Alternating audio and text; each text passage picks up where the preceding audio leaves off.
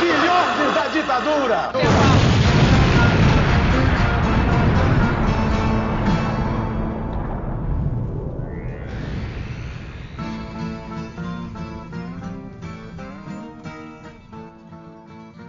Ouvintes da Rádio Metamorfose, estamos aqui para mais um programa. Pois é, né? Vocês estão acostumados com o camarada Dalgo apresentando aqui, mas o nosso querido host ainda está se recuperando do maldito Covid, então ele não está muito bem hoje. E eu fiquei nesse encargo de apresentar o programa com os meus companheiros de sempre, né? Júlia Guiar, nossa jornalista de política. Oi, queridos camaradas, tudo bem? O programa de hoje promete, tô animadíssima. E um beijo pro camarada Hidalgo, tomara que você melhore, amigo. Pois é, camarada, volte logo, por favor. E eu estou aqui também com o nosso grande Marcos Vinícius Beck, nosso jornalista cultural. Opa, Laís, opa, Júlia. É... Pois é, vamos avante. E é isso, meu caro camarada Hidalgo, você que está, certamente vai nos ouvir, né? Espero que você melhore e volte logo para esta bancada, que você faz muita falta, meu caro. Bom, e no programa de hoje, né, a gente vai falar sobre talvez o que a gente pode chamar do fato mais marcante da semana, que foi a reforma ministerial surpresa do nosso não tão querido assim presidente, né, que de uma vez só mudou aí, né, o comando de seis ministérios. E para falar desse assunto com a gente, principalmente dessa recolocação das forças militares. Hoje a gente tem como convidado o Guilherme de Moraes Bitar, que é professor de Direito Constitucional e Direitos Humanos, especialista em Direito Constitucional e mestre em Direitos Humanos. Olá, Guilherme. Olá, pessoal. Boa tarde. Boa tarde a todos. Boa tarde, Laís. Boa tarde, Júlia, Marcos Vinícius. É um prazer estar aqui com vocês hoje. A gente que agradece você ter aceitado o nosso convite, Guilherme.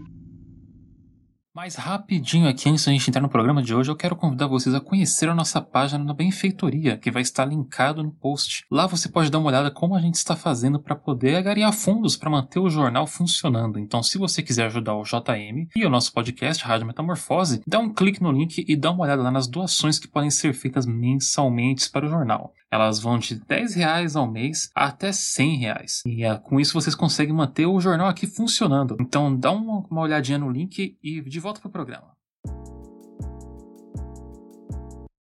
Bom, então, é, para começar, vamos contextualizar um pouquinho, né, o que, que aconteceu é, porque a gente vai ter um contexto de agravamento da pandemia, né, falta de vacinas e queda da popularidade do Bolsonaro, né? E aí veio essa reforma ministerial e o que, que a gente vai ter? Por um lado, a gente teve ali tentativas de afago ao centrão, isso já era algo previsto, inclusive saiu um texto no nosso site falando sobre isso mas a maior previsão que se tinha era da troca apenas é, no Ministério das Relações Exteriores, né?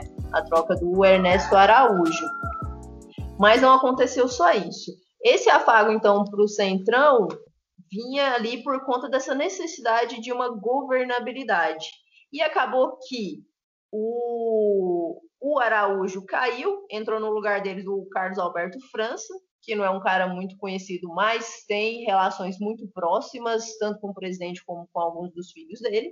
E a gente vai ter também a Flávia Arruda é, entrando para a Secretaria de Governo, que também foi uma outra né, mudança que aconteceu no dia 29, e ela acaba se tornando um canal direto entre o Executivo e o Congresso. Então, ela vai mediar ali essas conversas. Esses foram os dois principais afagos ali para o Centrão. Só que veio junto também uma tentativa do Bolsonaro de ampliar o apoio dele, né, é, frente às Forças Armadas. Ele estava tendo alguns problemas ali, alguns supostos problemas com o apoio dos militares, e ele queria um apoio mais enfático por conta desse contexto é, de críticas por causa da ineficiência quanto à pandemia e da queda de popularidades. E aí acabou que a gente teve troca no Ministério da Defesa, na Secretaria de Governo, na Casa Civil, nas Relações Exteriores, que eu já falei, na AGU e no Ministério da Justiça. Uh, e no dia seguinte a essa recolocação de vários generais, a gente teve a troca também dos três comandos das três forças, Exército, Marinha e Aeronáutica. O Bolsonaro acabou respeitando lá a, a tradição de colocar no lugar né, é, desse comando aí é, generais é, por conta de tempo de atuação, né, quem que era o mais velho que estava lá, etc. Mas a treta interna ali aconteceu principalmente por causa do Edson Pujol, que sempre teve umas declarações públicas ali de que política não devia entrar nos quartéis, pipipi, popopó, e do Fernando Azevedo, que agora é ex-ministro da Defesa, que era muito alinhado com o Edson Pujol, que por sua vez também tinha o alinhamento dos outros dois chefes ali das forças. Enfim, a intenção ali aparentemente, né, do Bolsonaro é esse maior apoio. Ele estava tentando passar ali também, né, dar uma forçada num, é, num possível estágio de sítio, que até o momento ainda está meio indefinido, mas vamos lá. Para começar, eu queria perguntar para o nosso convidado uh, de quais são os impactos, ou os primeiros impactos que dá para visualizar, né, frente a essa mudança dentro do desenho democrático que a gente tem, né, dessa maior participação aí dos militares, porque esses militares que foram recolocados, eles são bem mais alinhados ao governo Bolsonaro publicamente, né? Você vai ter ali, é, a gente sabe que o Braga Neto e o Heleno são fervorosos apoiadores, né, do do Bolsonaro. Então, como é que você enxerga aí alguns perigos para a democracia? Olha, é, é complicado uma análise, por enquanto, categórica, conclusiva, justamente porque está muito recente. É, essa troca ela pegou muita gente de surpresa, né? Ah, o pedido de, de, exoneração apresentado em conjunto pelos é, então generais das Forças Armadas é algo que é muito representativo, né? Simbólico. É, implica necessariamente numa, numa análise de talvez uma ruptura entre uh, o comando das Forças Armadas e o próprio governo federal, comando do governo, né, que uh, preferiu uh, nomear novos comandantes, uma, novamente um, um primeiro um novo ministro da Defesa, mas uh, a intenção seria uma tentativa de uh, conduzir as Forças Armadas ao seu lado, né, ideologicamente falando. Esse impacto ele vai ser percebido com, com o tempo. A gente precisa esperar para ver o que, qual vai ser esse plano. Né?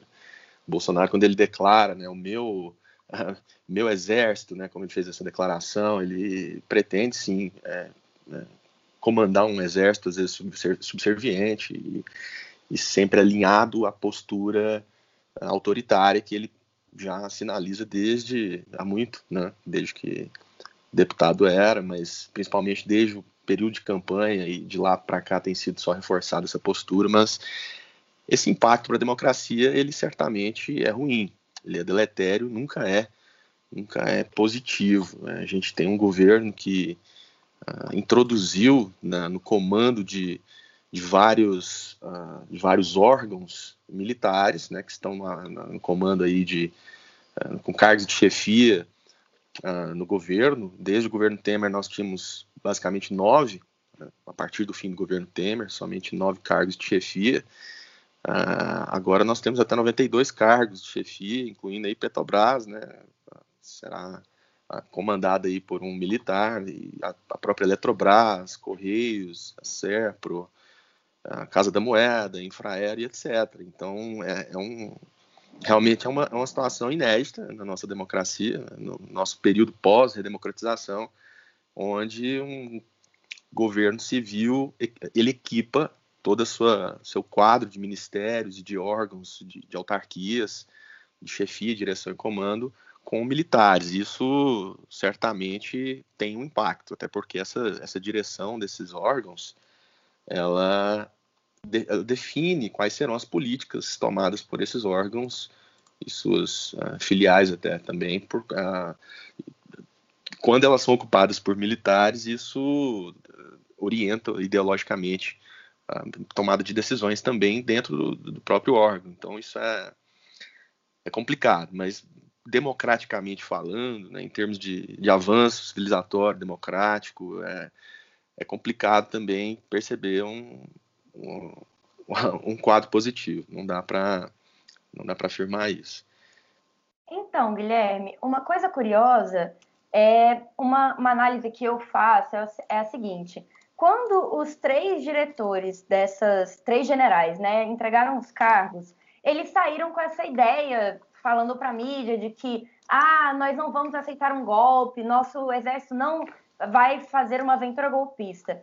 E a mídia, boa parte da mídia burguesa, essa mídia tradicional, está tentando trazer essa, essa imagem, essa narrativa de que o exército tem um princípio democrático. Só que a história narra o oposto, né? Os militares deram golpe, tentaram golpes de Estado desde 1940. Então, assim, é uma coisa muito curiosa, porque ao mesmo tempo que está tendo uma fritação do Bolsonaro e dessa ideia de golpe de Estado, que não sei do quê, porque ah, a gente tem que é, colocar os militares do nosso lado, piriri, toda essa história que a gente está acompanhando na última semana, ao mesmo tempo eu me pergunto, aonde está o Mourão, né? Porque o Mourão parece que ele virou um Temer 2.0. Ele, é, ao mesmo tempo que clama a ditadura militar, ele comemorou o dia 31 de março, deu resposta é, pública sobre isso, falando que foi um marco democrático e etc.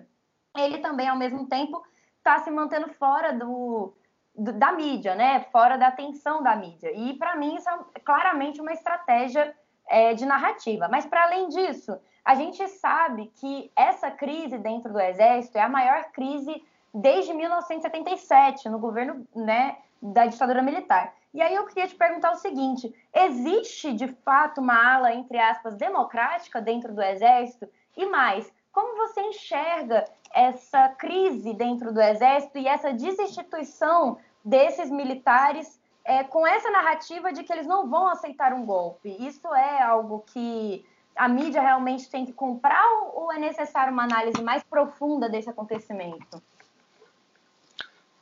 É necessário, sim, uma análise mais profunda, porque apesar de a mídia ter uh, difundido essa postura talvez uh, contrária ao comando do presidente por parte das, dos generais, das Forças Armadas e do próprio a, a, antigo da, ministro da, da Defesa, né, Fernando Azevedo e Silva, o general Fernando Azevedo e Silva, é, é, como foi de, a própria mídia né, trouxe, o, o, foi quase unânime em dizer que por, a troca foi por conta de uma tentativa do presidente em uh, cooptar o ministro da Defesa e trazê-lo uh, junto a ele para acompanhá-lo em um, um eventual uh, tomada de decisão, vamos dizer assim, autoritária e que visasse a, a, a diminuir a, a, estrutura democrática do país, é, de fato houve uma, uma, resposta por parte da própria, do próprio comando das Forças Armadas em não aceitar essa, essa, é, essa orientação e, fez com que os próprios uh, comandantes pedissem, né, colocassem seu cargo à disposição, e isso faz com que a gente comece a imaginar que sim, uh, as, as Forças Armadas, enquanto instituição, não vão comprar essa, essa aventura, não vão embarcar nessa, nessa eventual aventura de um possível golpe, que é o que tem se, se ventilado aí com muita frequência. Eles não vão, lógico, né, enquanto subordinados ao alto comando das Forças Armadas, que é o presidente, eles não vão trocar uma, um, um, uma situação onde eles estão investidos numa carreira e, e num posto de, de, vamos dizer assim, estabilidade para poderem embarcar em uma aventura antidemocrática e em arroubos que são aí é, não vão se vender a uma postura de, de comando de governo, né? porque são uma instituição de fato de Estado. E, e desse modo é possível pensar assim numa divisão dentro das Forças Armadas, de um, uma, um lado mais, mais pró-presidente e um lado que talvez não esteja tão disposto a se deixar levar por essas, esses comandos. É, de fato existe, né? É, o Bolsonaro, na verdade, ele é um, um, militar desqualificado e um presidente é, que formou uma caquistocracia. Quer dizer, ele colocou no poder um monte de gente incompetente, é, de inclusive generais que são é, foram considerados pelo próprio Geisel, numa entrevista que ele deu à Folha de São Paulo em 97, o péssimos militares. Você vê, um militar da ditadura diz que esses militares com os quais o Bolsonaro se, se aliou são péssimos militares. O que eu quero dizer é que é, o Walter Braga Neto, na verdade, ele, ele, ele é um saudoso da ditadura e nunca escolhe, escondeu muito isso, assim, publicamente. Tanto é que essa semana ele emitiu uma nota que nós publicamos no Jornal Metamorfose, uma reportagem assinada pela Júlia, em que ele louva o golpe civil e militar de 64. Como se não bastasse essa, essa, essa queda, essa, essa reforma ministerial, por assim dizer, gerou um, um temor na sociedade civil essa semana é, que um, uma, um, possível golpe de Estado, assim, da moda, a moda é, tradicional, assim, com tanque na rua e tudo pudesse vir a acontecer de novo, pelo que estava se desenhando. E aí, isso faz total sentido no Brasil, porque os militares, eles, quer dizer, eles proclamaram a República por meio de um golpe de Estado, né? Isso em 1889. Então, é, e aí, na vida política no Brasil republicano, eles sempre tiveram lá. É, em sua visão, Guilherme, assim, os militares eles são danosos para, para a política brasileira? Como que você vê essa, essa questão? Complicada essa questão, porque na verdade não é. Eu imagino que a, o comando civil da política, né, a, o governo civil da, da própria do, próprio, da, do Brasil, como foi instituído desde a redemocratização, ele é, implica na divisão entre o corpo militar e o corpo civil, né? Até porque o próprio progresso da, da redemocratização ele precisa ser pautado pelo, pelo figurino, vamos dizer, democrático liberal, que precisa uh, ser um objetivo, e isso implica também a separação entre o corpo militar, o comando das Forças Armadas e o governo. Eu acho que realmente não é o caso de se, de se equipar o governo, os ministérios, o corpo, né, das pastas do executivo ou de qualquer outro dos poderes com, com cargos militares, porque isso implica, é, isso é próprio corolário da, da própria noção de redemocratização que a gente busca, né? A própria Constituição estabelece. Guilherme, eu queria é, aproveitar o gancho, né, que você falou da questão da, da redemocratização, é, porque assim, o que na verdade a gente teve, né, não foi uma ruptura de regime, né, a gente teve uma transição, e disso decorrem vários problemas aí. É, então você vai ter ali, né, assim, eu pelo menos eu vou colocar em, em dois pontos, né? É, primeiro ali é, no início, na quando a gente teve o início da ditadura, você tinha um discurso que é, vem até hoje, né? Isso fica muito claro quando a gente vê algumas falas do Bolsonaro, dos filhos dele, né?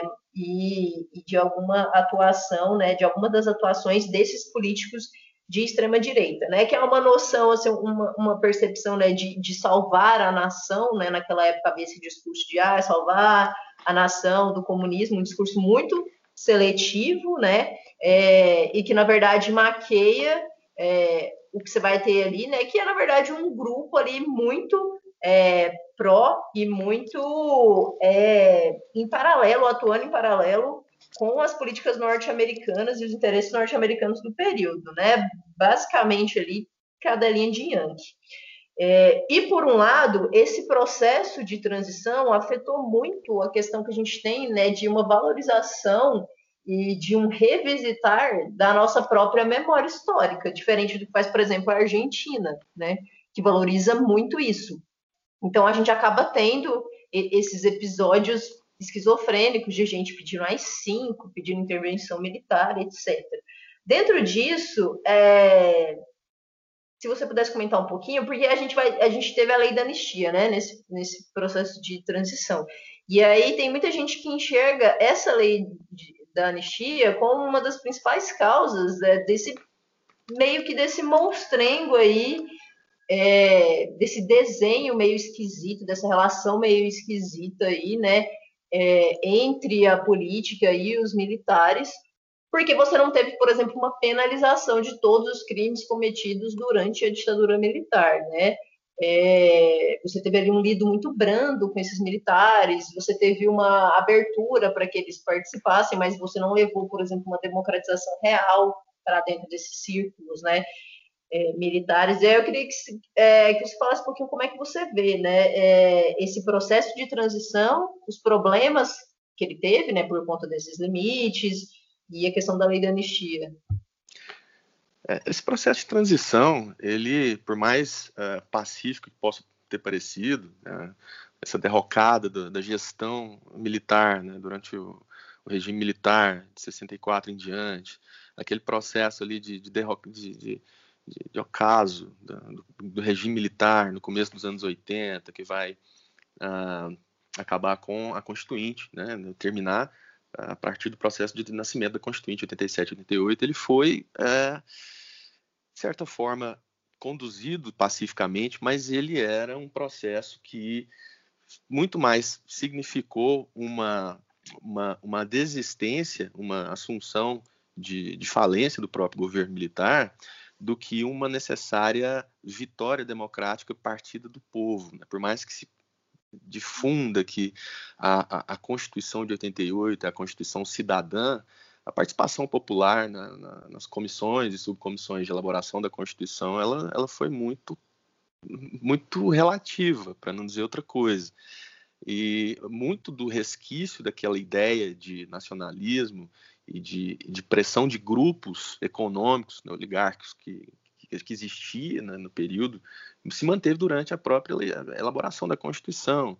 E isso vai, vai se arrastando nos anos seguintes, né, na própria década de 90, com essa necessidade de se instituir planos econômicos para reorganizar o Brasil e a, a, a, o fisiologismo ainda se mantém nos partidos, a, a dificuldade em combater desvios de verbas, né, escândalos de corrupção, desde o episódio dos, dos anões, né, do orçamento, o impeachment do presidente Collor.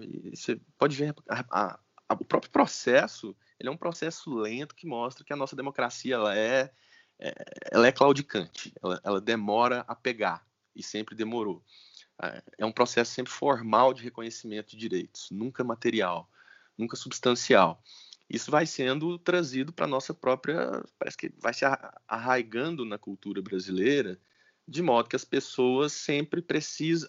A visão que as pessoas têm da nossa política em geral é uma visão uh, descrente. É, as pessoas, elas, ela parece que não tem esse engajamento em participar da coisa pública, da, participar da política do país, em de, definir os próprios rumos, apesar de estarmos numa democracia formalmente declarada na Constituição. Isso tem diversas consequências. Né? A própria lei da anistia é, é, eu vejo hoje como nem tanto um grande problema. Nós estamos vendo hoje uma outra lei até muito mais problemática que está sendo utilizada, corolário também da ditadura, que é a Lei de Segurança Nacional sendo utilizada à torta direito para tolher direitos fundamentais, liberdade de expressão de jornalistas e, e parlamentares e tudo mais. É, acho que muito mais do que essa, do, que esse problema aí, a, a, a, Lei de Segurança Nacional tem que ser rediscutida, porque ela está sendo utilizada como uma, um instrumento de manobra política, de, de repressão política, né? E isso faz é, essa, essa cultura de achar que nós precisamos de um herói, é, nós precisamos de um salvador, até a história dos próprios direitos sociais no Brasil, ela foi uma história de, um, de direitos que foram dados, concedidos de cima para baixo, nunca, quase nunca conquistados uh, pelas mãos da, do, do, povo. Uh, é, toda essa conjuntura faz com que nós percebamos que nosso, nosso caminho de, de construção e de redemocratização ele é tortuoso. Ele não passa sem uma conscientização da própria população de que nós precisamos e queremos democracia. Né?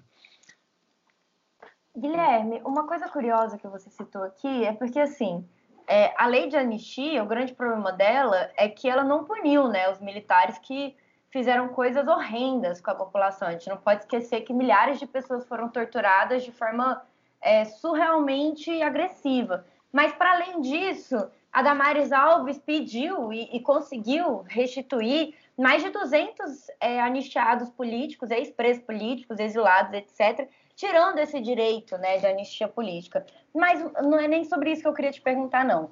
É, Para mim, a grande questão é, dessa situação toda é que atualmente a gente está vendo uma perspectiva de uma narrativa desses militares que existe, é, que está sendo dividido de uma forma muito é, surreal, porque ela não é verdade essa, essa divisão, né? Entre um pedaço das Forças Armadas que são a favor da democracia e pedaço das Forças Armadas que são bolsonaristas. Porque o Exército, até onde, gente, onde se mostrou com os fatos históricos, nunca foi democrático e nunca apoiou a democracia, muito pelo contrário, né? E aí tem uma outra questão, que é o major, que inclusive foi eleito deputado federal aqui pelo estado de Goiás, Vitor Hugo, que, que é do PSL, que entrou com uma PL para poder constituir o, o, estado de sítio, né, a, a, lei de, de guerra que dá quando tem uma situação de guerra no Brasil, piriri, uma invasão de fora ou uma situação extrema, em que a pandemia seja colocada dentro dessa, dessa lei. Obviamente, essa PL não foi votada, foi barrada pelo Arthur Lira, mas, assim, é, a gente está vivendo um momento muito claro de que não estamos vivendo uma democracia saudável. E eu não sei se, se é, isso é, um, é, uma análise que você tem, mas pelo menos tendo em vista todas as censuras que aconteceram, não somente pela Lei de Segurança Nacional, mas as, as subnotificações de mortos é, por coronavírus desde o começo da pandemia, que foi é, apagada e foi pro, pro, planejado pelos militares. A gente não pode esquecer que quem está subnotificando os mortos são os militares que estão lá na Amazônia, que tomaram a Amazônia e estão subnotificando mortes indígenas desde março do ano passado. A gente fez matérias sobre isso, que estão censurando vários órgãos. É, de meio ambiente, não deixando os funcionários públicos falarem, está tendo censura institucional dentro da perspectiva jornalística, várias matérias fora do ar, vários jornalistas perseguidos, é, várias, enfim, igual você citou, né, a Lei de Segurança Nacional sendo usada é, para poder impedir que opositores ao Bolsonaro falem e se expressem com o direito à liberdade de expressão. E aí eu te pergunto, a nossa democracia, ela ainda está vigente? Pois é, é, é aquela, é aquela visão que eu tinha sugerido da nossa democracia como uma democracia ainda em construção.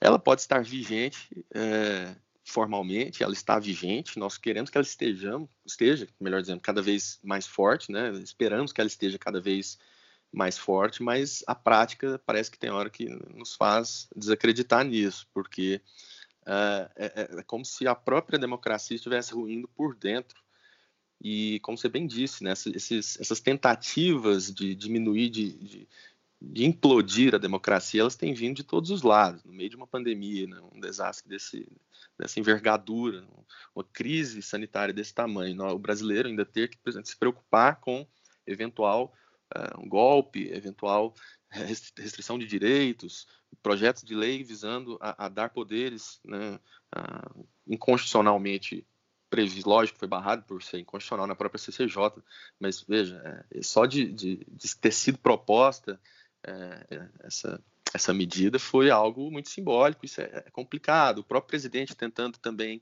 ah, desfazer medidas dos governadores com aquela ação direta de inconstitucionalidade que ele ajuizou é, só com a assinatura dele, que gerou uma polêmica, inclusive foi talvez o pano de fundo da saída do, do ex-advogado-geral da União, José Levi Melo, por não ter assinado junto com ele, talvez ele tenha não, não, concordado e isso tenha feito com que ele tenha sido pedido afastamento, mas é, é uma tentativa de o presidente o tempo todo controlar uh, uh, medidas que estão sendo tomadas principalmente pelos governos locais, pelos governadores, tentativa, inclusive, de decretação de estados de, de, de emergência, né, como estado de, de, sítio, em alguns casos estado de defesa, como eu, eu nem sei se seria o caso, mas é, foi até relatado recentemente pelo a, a, pelo Cruzoé, que, que houve até uma, um ofício enviado pelo,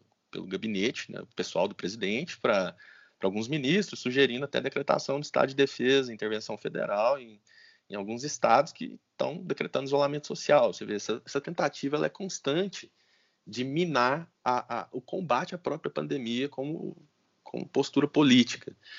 Isso não tem como é, ser uma perspectiva favorável a, um, expansão da democracia. Infelizmente, isso realmente faz com que nós tenhamos que é, nós precisamos redobrar nossas atenções a essas medidas que vão, por, por inclusive, a partir de agora, com essa troca de comando da, das Forças Armadas e do, do, Ministério da Defesa e da Justiça, nós precisamos ficar cada vez mais de olho, uh, justamente para poder, inclusive, saber qual vai ser a, a tônica daqui em diante.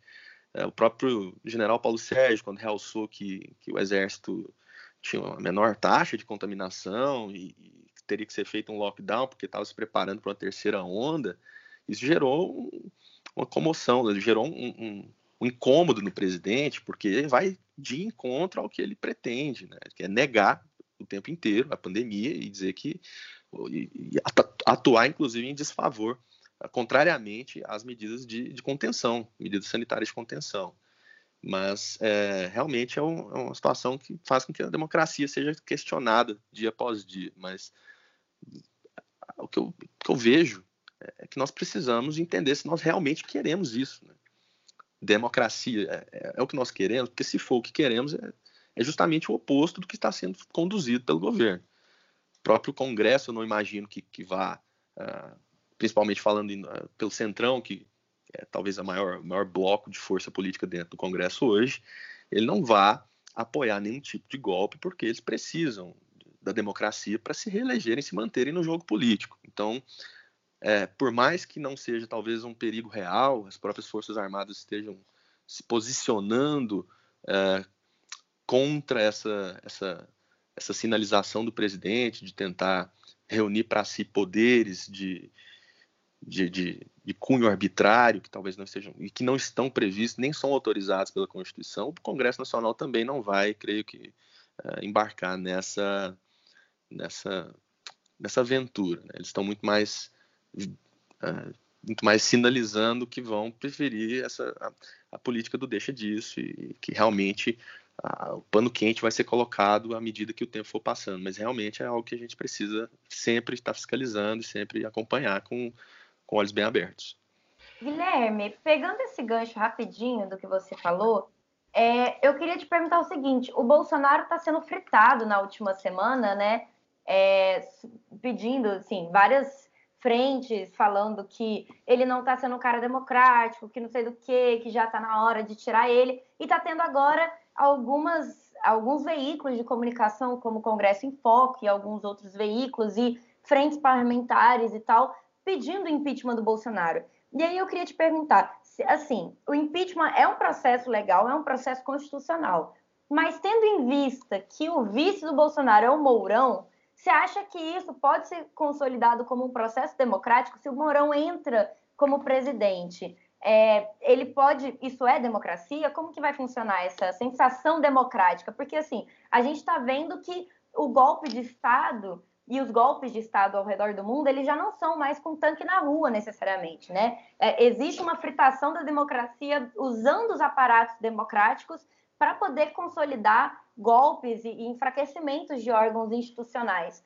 É, isso é até uma coisa que a Lilian Schwartz falou no passado, em vários momentos, que o Bolsonaro é o próprio golpe porque ele está corroendo as instituições por dentro, né? Se o Mourão assume, isso é democracia?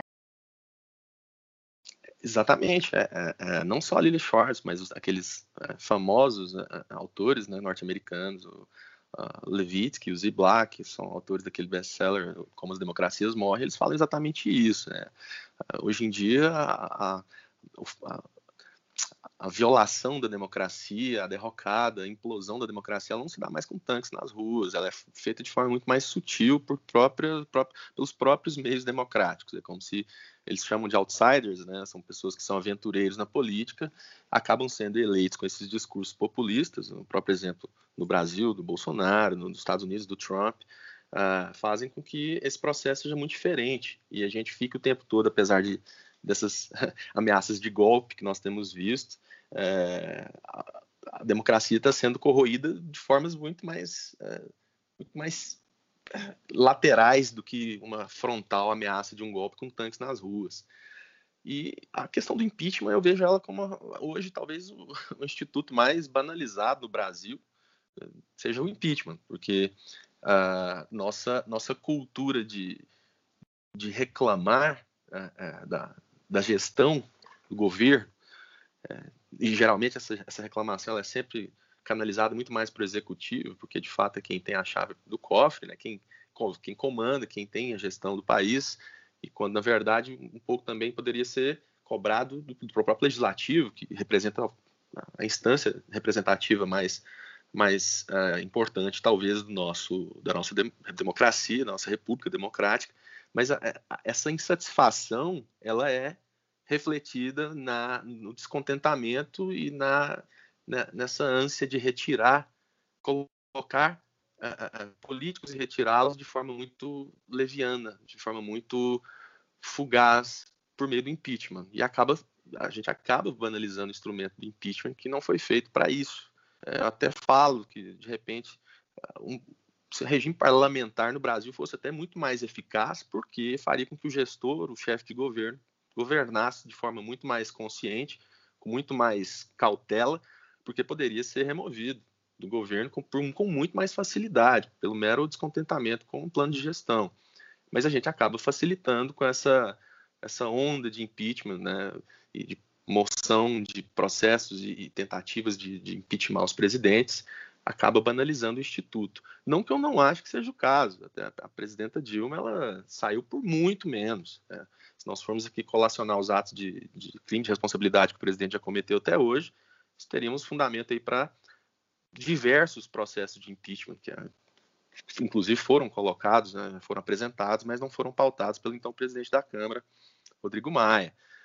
Bom, mas a, se é democrático ou não, é, é, democrático porque está previsto na Constituição, lógico, mediante a comprovação de cometimento de crime de responsabilidade, previsto na lei de crime de responsabilidade, que é a 1079. Mas uh, se o Mourão assumir, é, é o que está previsto na Constituição, não é? se, se, não for caçada a chapa, como foi o caso na, na época, cogitou-se a, a, cassação da chapa da presidenta Dilma, mas uh, se não for o caso de caçar a chapa, remover a, a chapa toda, uh, assume o vice-presidente, sim, e isso, bom, aí são outros 500, né? A gente precisaria esperar para ver o que daria, porque seria um general uh, da reserva comandando o país, isso nunca é um, um sinalizador de democracia. Mas sim, até, o, até, até que se efetive o impeachment, isso é algo é, previsto pela democracia, previsto pela Constituição, previsto pela, pelos meios democráticos que nós escolhemos em 88. É, Guilherme, eu gostaria de insistir é, num ponto que você falou na pergunta que antecedeu essa da Júlia também, que a Júlia também fez. É, e aí você termina dizendo que os militares, de verdade, não querem embarcar numa aventura golpista. Bom, eu me questiono é, é, até que ponto isso pode ser verdade, uma vez que é, no, é, é, esses militares que hoje ocupam postos chaves é, no, no, governo, e aí a gente tem o ministro da Saúde, que foi responsável por, por morto, mortes em série, que seriam facilmente evitáveis se o Brasil tivesse de fato uma política é, pública para conter o, o, avanço da pandemia. E esses mesmos militares que hoje ocupam esses postos, eles, eles se revoltaram em algum momento quando a ex-presidenta Dilma Rousseff criou a Comissão Nacional da Verdade, porque é, os professores desses militares que hoje estão no poder, eles teriam que ir ao, ao banco dos réus responder pelos crimes cometidos durante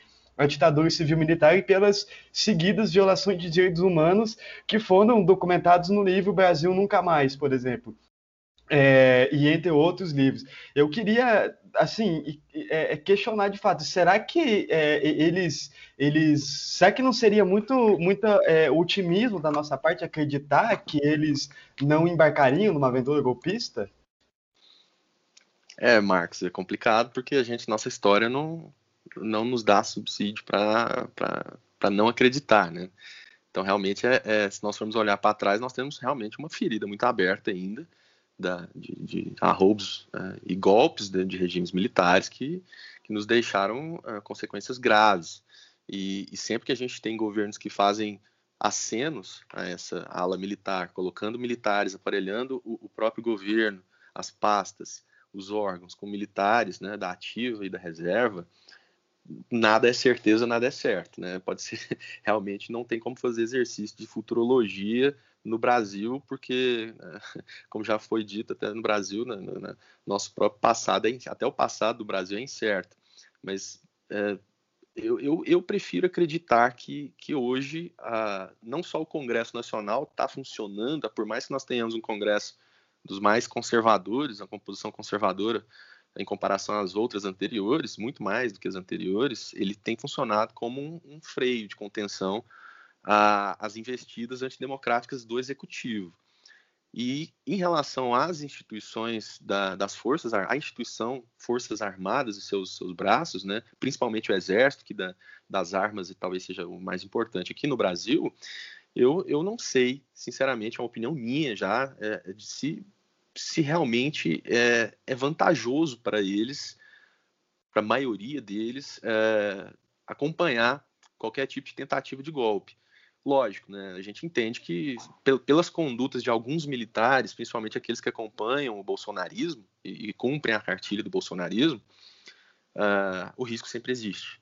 O risco sempre existe, até porque nós, cada dia que passa, nós temos notícias de tentativas de cooptação do, do governo em relação às forças, não só às forças armadas, mas à polícia.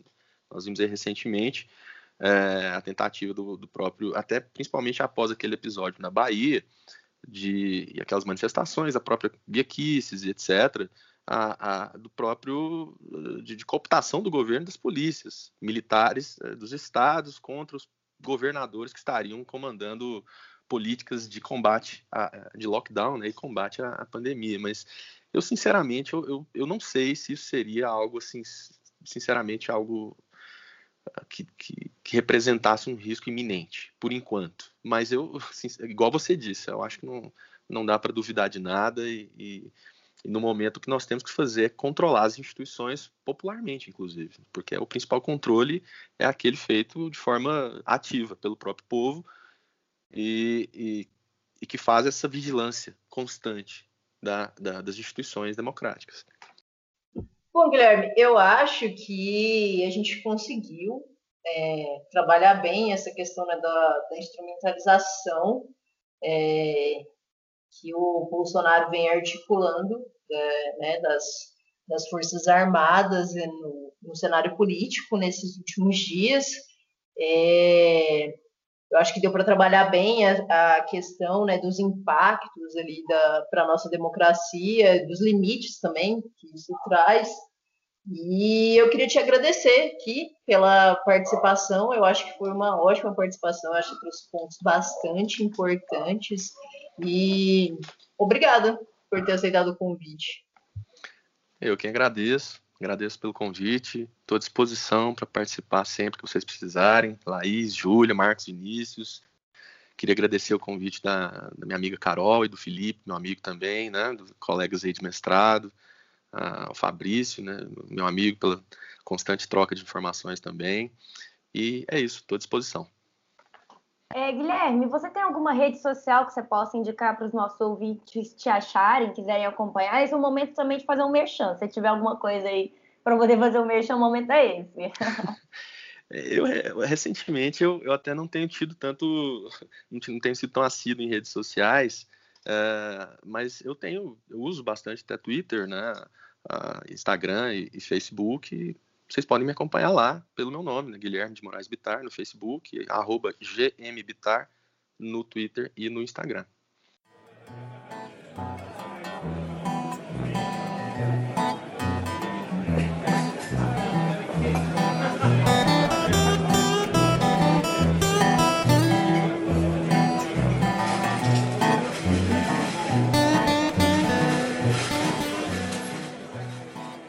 É, Para começar, é, eu queria chamar você, Ju. Fala aí o que, que você publicou no, no nosso site essa semana. Bem, queridos, muito correlacionado aqui com essa pauta de hoje. Temos matérias sobre a ditadura do começo até o final desse botequim. Mas vamos lá, porque amanhã vai ser outro dia. E eu vou deixar esse gancho aqui depois para o Marcos Vinícius Beck focar sobre isso. Mas, bem, falando das minhas pautas, É, se você quiser, cara ouvinte, entender um pouco melhor os fatos cronológicos que levaram toda essa confusão de ai, militar sai, militar entra, ai meu Deus, o que aconteceu? Seis ministros caíram do dia para noite. Tem uma matéria que eu fiz que se chama Efeito Cascata. Vou ler o livro aqui para vocês. Política. Bolsonaro faz reforma ministerial sem aviso prévio generais entregam cargos e Brasil vive maior crise militar desde 1977. Então, se você. É uma matéria longa, como sempre, porque vocês sabem, né? Eu adoro escrever 10 mil caracteres, mas é uma matéria com fatos cronológicos. Então, se você quiser entender um pouco melhor do que está acontecendo, entra lá que essa matéria está completaça. Para além disso, apesar de eu ter publicado pouco essa semana pessoalmente, eu vou falar aqui um pouco de algumas coisas que saíram no jornal, sobre o jornal, e aí eu dou um gancho aí para Laís fofocar de outras coisas. Bem, a primeira delas é que durante 48 horas o jornal Metamorfose colocou o rosto de vários militantes que foram presos, assassinados durante a ditadura militar se você entrou no nosso jornal entre o dia 1 de abril e o dia 31 de março, você viu lá o rosto de várias pessoas que foram assassinadas e isso para a gente foi muito importante, porque a gente, aqui do nosso jornal, a gente é, tem uma posição muito clara, temos ódio e nojo da ditadura. Depois de falar aqui, né, bradar isso aos quatro ventos, a gente fez um vídeo explicando um pouco sobre o que aconteceu do golpe, como que isso rolou e tudo mais. E então tem um vídeo explicativo sobre isso, de memória, hashtag ditadura nunca mais, tá lá também. Para além disso, meus caros, eu queria falar de duas outras coisas que também saiu. A primeira delas é um manifesto com mais de 100 pessoas que assinaram esse manifesto de um grupo suprapartidário, ou seja, teve gente Teve até o Zé de Seu assinou esse manifesto. Teve gente de tudo quanto é tipo de ideologia da esquerda que você possa imaginar menos stalinistas, pois não gostamos deles, mas enfim. Defendendo a democracia, indo contra veementemente a ditadura civil-militar. Esse foi um, um, manifesto que a gente publicou na íntegra no jornal Metamorfose, porque alguns de nós assinou esse manifesto. É, eu assinei esse manifesto, alguns outros aqui também assinaram esse manifesto. É, tá Júlia, a minha camarada Júlia, desculpe te interromper, mas eu também assinei esse manifesto. Massa, é importante a gente falar isso. Esse manifesto está lá, está impecável, entra lá e leia, porque manifestos são sempre bons de serem lidos e vistos, né? Para além disso, minha última contribuição aqui, vou deixar que as outras bichas falem o que, o que mais aconteceu no jornal, que teve bastante coisa. A gente fez uma live tão especial, gente, vocês não têm ideia. A gente fez uma live em que chamamos ninguém mais, ninguém menos que Carol Benjamin, que é diretora do longa Fico te devendo uma carta sobre o Brasil, um longa impecável. Inclusive, quem leu o JM contra a censura sabe do que a gente está falando, porque a gente publicou matéria no impresso sobre ela. E, para além dela, teve Reinaldo Pantaleão, historiador e militante histórico goiano contra a ditadura militar, grande Pantaleão. Quem é aqui do Goiás sabe muito bem quem é essa figura. E também uma outra figura maravilhosa que é o jornalista Renato Dias. Quem conhece essa figura aí também adora, que ele é um fofoqueiro horroroso. Mas, infelizmente, o irmão dele foi o, o preso e a pessoa que sumiu, né, foi assassinado da ditadura militar mais nova, com 15 anos de idade, o irmão dele foi assassinado. Então foi uma live em parceria com os jornalistas livres e a Casa de Vidro dois portais que o Jornal Metamorfose está fazendo bastante é, parceria. Então entra lá, foi uma live de uma hora e meia, quase duas horas, mas tem o vídeo completo no nosso jornal, tá lá no feed, é só você entrar e ver. É uma live que a gente falou de cinema, censura, o que, que aconteceu na época da ditadura militar no estado de Goiás, como é, se for implementado um golpe ou piorar o regime que a gente está vivendo, sabe lá o que, que é essa merda aqui, está acontecendo no Brasil, como os goianos vão ser os primeiros a serem atingidos por estarem em volta, né, de Brasília. Então foi um papo muito bacana, um papo muito engrandecedor. E eu fico aqui é, nessa digressão maluca que eu falei aqui, desculpa, querido ouvinte, mas é isso. A gente falou muito de ditadura militar. Nós somos viamente contra a ditadura, nós não queremos ditadura e somos a favor da democracia direta e não essa democracia burguesa esquisita que a gente vive hoje. Um beijo, eu fico por aqui e passo a bola pro Marcos Vinícius Beck.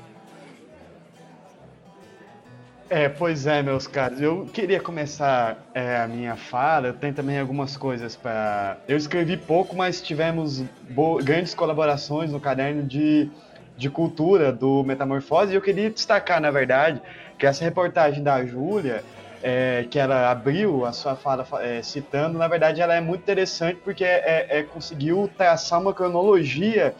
É, da, a cronologia da nossa tragédia, né? Que a gente vive e toda aquela coisa, aquela iminência de golpe, aquele sentimento que poderia acontecer um, um, um golpe né, é, no, dia, no dia 31, ou no dia 1 ou no dia 2 é, de abril.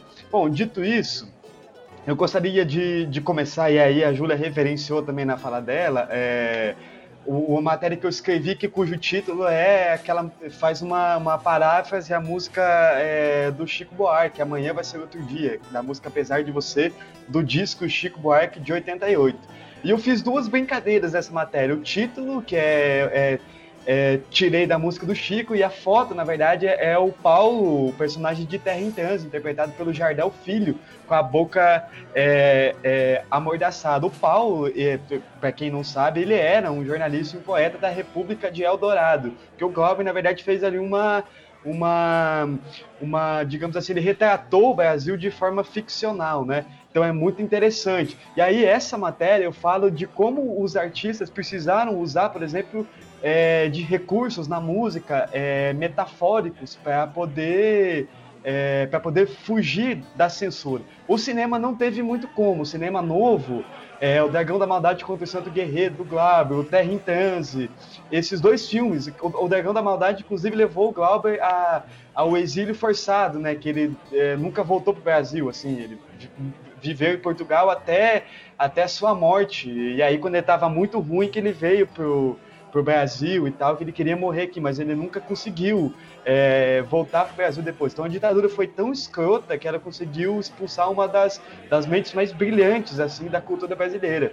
É, e o, o, falando em cinema ainda, e aí eu trato disso no texto, o, nós chegamos depois do Dragão da Maldade contra o Santo Guerreiro, nós chegamos no cinema novo quando o Rogério Sganzella fez Bandido da Luz Vermelha, que do ponto de vista político não é de fato um filme é, essencialmente político e tal, mas ele zomba da polícia militar. E aí esse filme ele ele incomodou os militares porque tinha muita coisa, muito conteúdo erótico, conteúdo sexual e, e pessoas que têm um viés autoritário elas tendem a reprimir essa, esse tipo de coisa.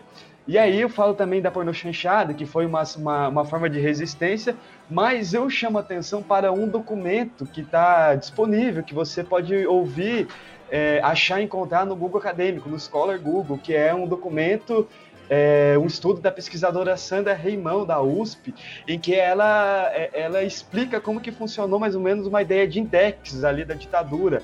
É, e aí autores que hoje são são considerados nomes fundamentais da nossa literatura, como Dato Televisão, Rubem Fonseca, Minor Fernandes, o Ignacio Loyola Bandão, como Assis Silar, Clarice Lispector, e entre, outro, entre outros, como que eles foram censurados pelo regime.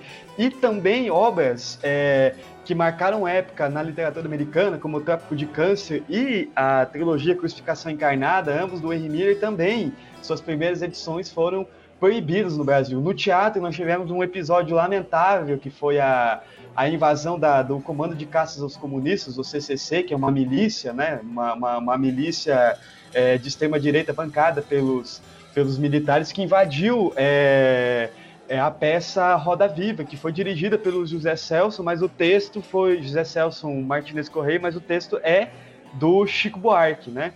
E aí tem um outro texto que não é meu, e aí, é, mas também dialoga com quem leu, como a Júlia pontuou, é, quem leu JM contra a Censura e leu a minha matéria lá sobre o filme, fico te devendo uma carta sobre o Brasil, sabe do que eu estou falando, que é um ensaio que o, o jornalista e filósofo Eduardo Carli de Moraes é, publicou no Metamorfose, que ele vai destrinchando o, o livro, é, o filme da, da, da Carol, e aí é, é, bem legal. Assim, se vocês não, não assistiram o filme ainda, recomendo que leiam esse, esse texto e entrem lá no nosso site, baixem o PDF do nosso jornal para poder ler um impresso também.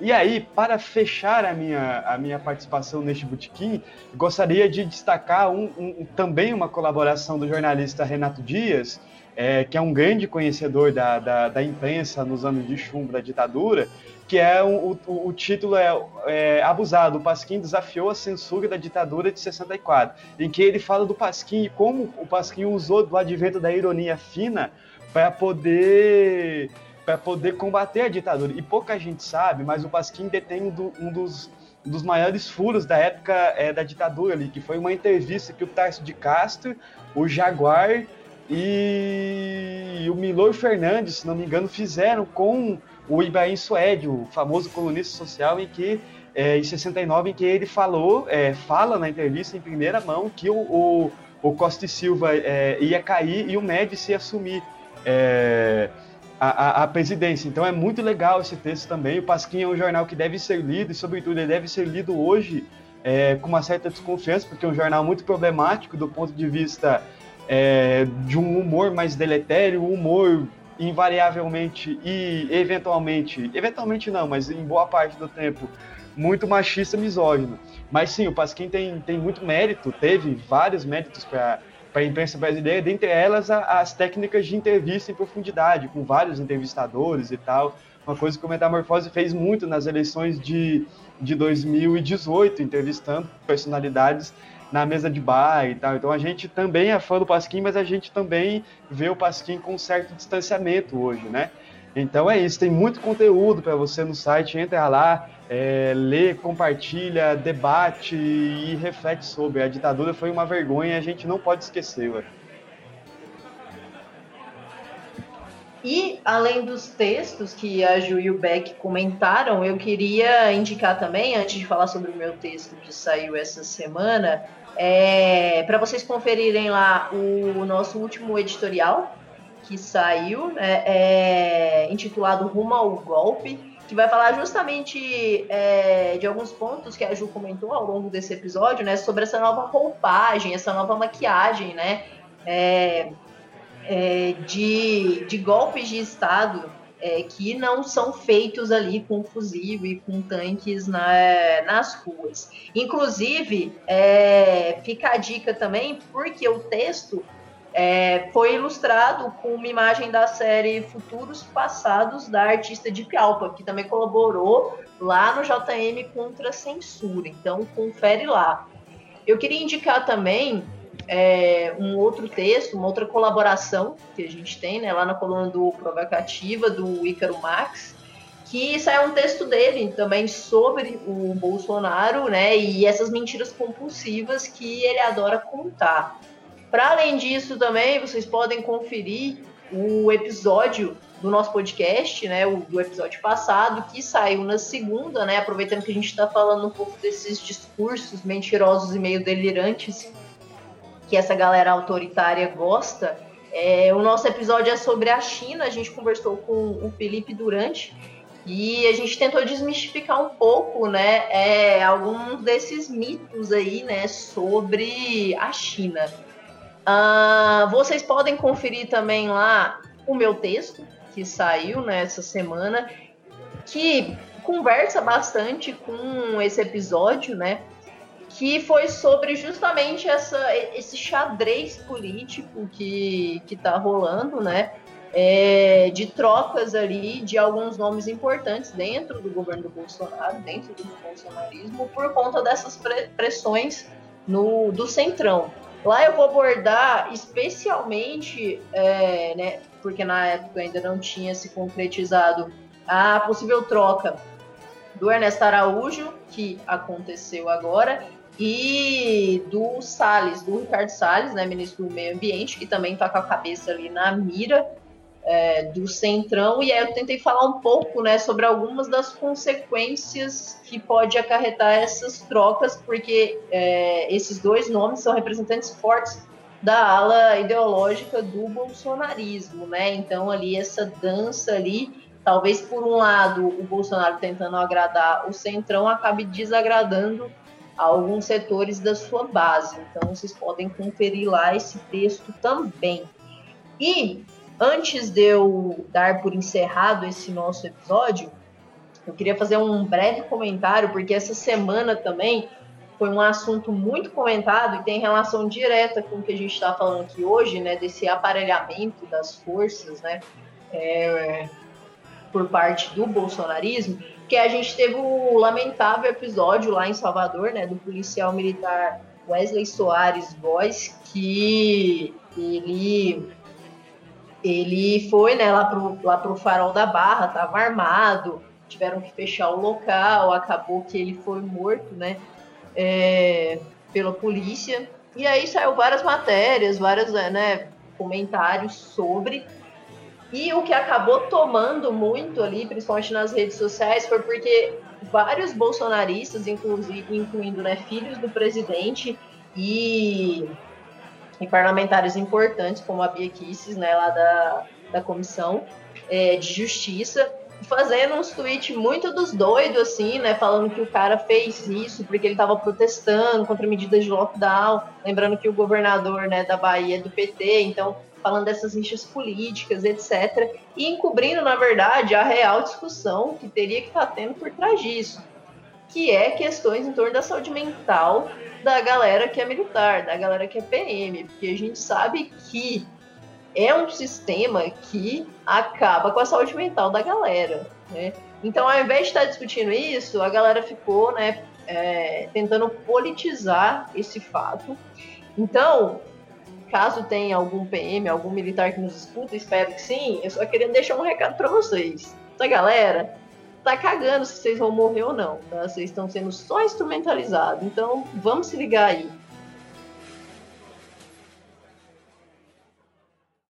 Ju, Beck, se vocês quiserem dar um recadinho final, se despedir da galera. O Guilherme também, né, ficou acompanhando a gente aqui até o final. Se ele quiser dar mais algum recado, fiquei aberto.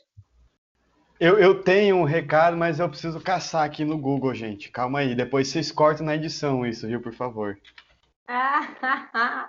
Hidalgo, deixa. Bem, já que o Beck está procurando no Google o recado dele, eu vou dar o meu recado. Primeira coisa que eu queria dizer é: estamos vivendo um momento muito triste, um momento muito tenso. Quem está atento entende a seriedade do que está acontecendo. É um momento em que, sim, estamos com medo, estamos com medo de morrer, estamos com medo de perder as pessoas que a gente ama, e não é só pela ditadura que está iminente, mas também pelo coronavírus e por toda essa crise sanitária que é provocada, sim, que é um genocídio, sim. Mas para além disso, como sempre vocês sabem, né? Eu sou uma bruxinha, então é, eu recomendo que vocês lembrem que o amor ele também é uma arma revolucionária. E que o afeto é uma arma revolucionária que a esquerda tem e pode abusar. A gente tem que abusar do afeto, sabe? De uma forma assim, use e abuse, use o tempo todo, acolha as pessoas que você ama, se sinta acolhido pelas pessoas que você ama, esteja próximo, mesmo que virtualmente, não se afaste das pessoas que você ama, não se isole. Esse é o momento que a gente precisa estar ainda mais próximo e de mão dada com todas essas pessoas, porque é através do afeto que a gente vai continuar em pé. Então, Sempre tentem lembrar disso, queridos ouvintes. É, alimentem o seu ódio contra o capitalismo, mas também alimente o seu amor ao próximo, o seu amor às pessoas, o seu amor à vida. É um momento muito triste, muito tenebroso. E se a gente se deixar levar por essa tristeza, vai ser mais difícil de lutar. Então, use o amor como arma revolucionária. Eu amo todos vocês, eu fico por aqui.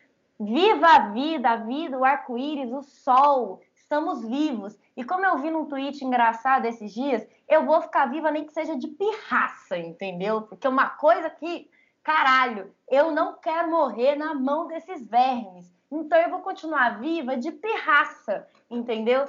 Tem essa pirraça e essa vontade de viver e grite: temos ódio e nojo da ditadura. Ódio e nojo.